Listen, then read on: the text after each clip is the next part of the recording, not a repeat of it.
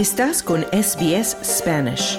Encuentra más historias fascinantes en sbs.com.au barra Spanish.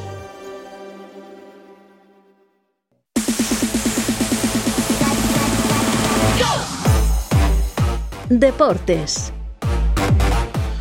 Y ya es la una de la tarde con 54 minutos y llegamos a tiempo de deportes en esta edición de verano. Ya se encuentra con nosotros Esther Lozano nuevamente. Esther, ¿cómo estás? Hola Carlos, muy bien, ¿y tú?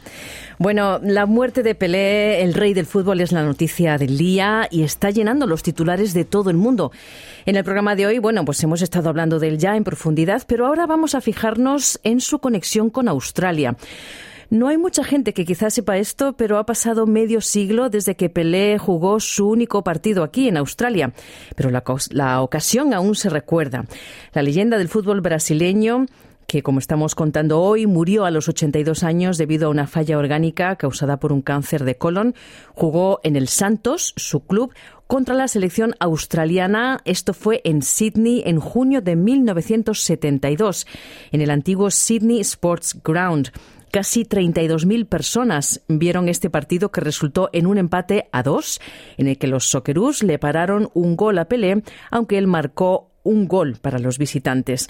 Aunque fue un partido de exhibición, Santos jugó este tipo de juegos, este tipo de partidos en todo el mundo durante muchos años para ganar dinero con la fama de Pelé.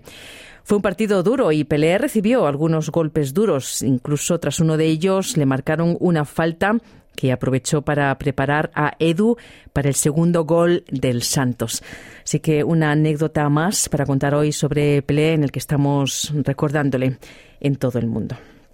Y nos vamos ahora al tenis porque los problemas de visa para entrar en Australia y la actitud antivacunas de Novak Djokovic fueron un tema candente durante el año. Pero la estrella del tenis dice que está dejando atrás esta mala experiencia para concentrarse en hacer más historia en el tenis. Djokovic ha regresado a Australia casi un año después de que fuera detenido y deportado por no cumplir con las normas de vacunación anti-COVID. El que es ahora número 5 en el mundo del tenis ha llegado a Adelaide a principios de esta semana después de que el gobierno federal le otorgara una visa el mes pasado. Él le ha dicho a los periodistas que si bien nunca podrá olvidar los eventos que ocurrieron hace 12 meses, él no alberga rencor ni malos sentimientos hacia Australia y espera ganar más títulos aquí. Le escuchamos. It's great to be back in Australia. I mean, I obviously what happened 12 months ago uh, Es genial estar de vuelta en Australia. Obviamente lo que sucedió aquí hace 12 meses para mí, mi familia, el equipo y las personas cercanas a mí pues fue decepcionante tener que dejar Australia así, con una deportación. Es un país donde he tenido un tremendo éxito en mi carrera, especialmente en Melbourne, y de lejos ha sido mi gran slam más exitoso. Lo gané nueve veces. Ojalá pueda tener otro gran verano, decía Djokovic. Bueno, esperemos que sí, que esta vez pueda ser y le vaya muy bien en el Open de Australia. Y hay que contar que los tenistas que van a participar en este Open de Australia del próximo mes van a competir por más de 100 millones de dólares en premios. Las cantidades récord históricas y nuevas provienen de una bolsa récord de 76 millones y medio para este abierto y la adición del nuevo y lucrativo evento de equipos mixtos United Cup para comenzar la temporada.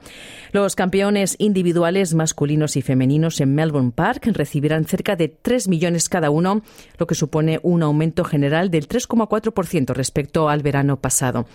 Hay aumentos de premios en metálico en cada ronda abierta, incluida la clasificación, donde un participante de la primera ronda podrá ganar 26.000 dólares. Así que no está nada mal. Es un buen incentivo para tener un buen resultado en este abierto de Australia. Y volvemos al fútbol. Ahora vamos a hablar de la Liga Española porque el Atlético de Madrid cumplió los pronósticos y venció por 2 a 0 en casa al colista Elche. Eso fue este jueves, en la 15 jornada de la Liga Española, con lo que el equipo colchonero entrar en la zona de Liga de Campeones y situarse provisionalmente tercero. Gracias a este triunfo, el Atlético, que había empezado el día quinto, sube al tercer lugar con 27 puntos, aunque el sábado podría ser adelantado en la clasificación por la Real Sociedad que recibía los Asuna. El viernes continúa la jornada con cuatro partidos, entre los que destaca la visita del Real Madrid al Valladolid. En caso de victoria en este partido en el Estadio José Zorrilla, el Real Madrid, que llega con dos puntos de desventaja sobre el Barcelona, se pondrá líder provisional en la clasificación. El Barça no va a jugar hasta el sábado, el último día del 2022 y el último día de la 15 jornada liguera, cuando va a recibir al español en un derby en el Camp Nou. Y hasta aquí los deportes. Dale un like, comparte, comenta. Sigue a SBS Spanish en Facebook.